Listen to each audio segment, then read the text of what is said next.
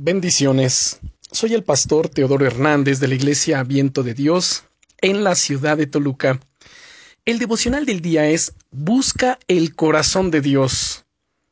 ¿Sabías que el rey David es uno de los personajes del Antiguo Testamento más conocidos y de los que más profundizaron en esa relación gloriosa con Dios? A pesar de vivir aún en el antiguo pacto, lo que conocemos como el Antiguo Testamento, su relación con Dios fue tan profunda que recibió promesas increíbles de él y escribió muchos de los salmos que hoy aparecen en la Biblia. Incluso el Señor Jesucristo era conocido como el Hijo de David. El Señor hablaba a través de sus escritos al punto de que muchos de ellos eran proféticos, especialmente en relación a la venida y al ministerio de Jesús en la tierra.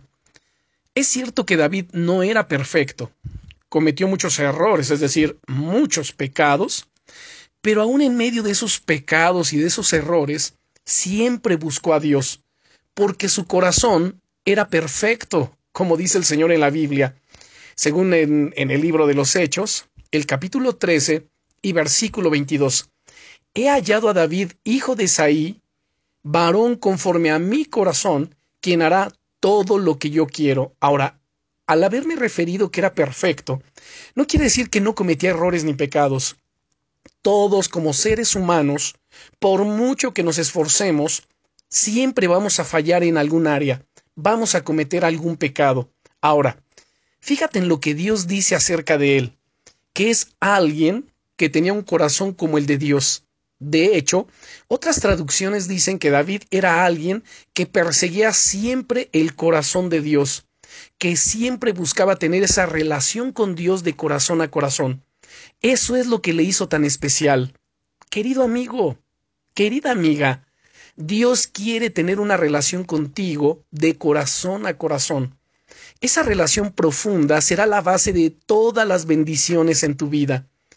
Hay muchas cosas que podemos aprender de la vida de David, tanto buenas como malas, y eso es lo que quiero que veamos a lo largo de esta semana. ¿Te gustaría orar conmigo?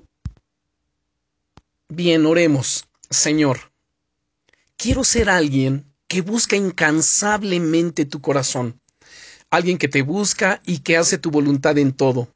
Ayúdame a crecer en sabiduría a lo largo de esta semana y a poder vivir como un rey, una reina, como alguien digno de tu reino.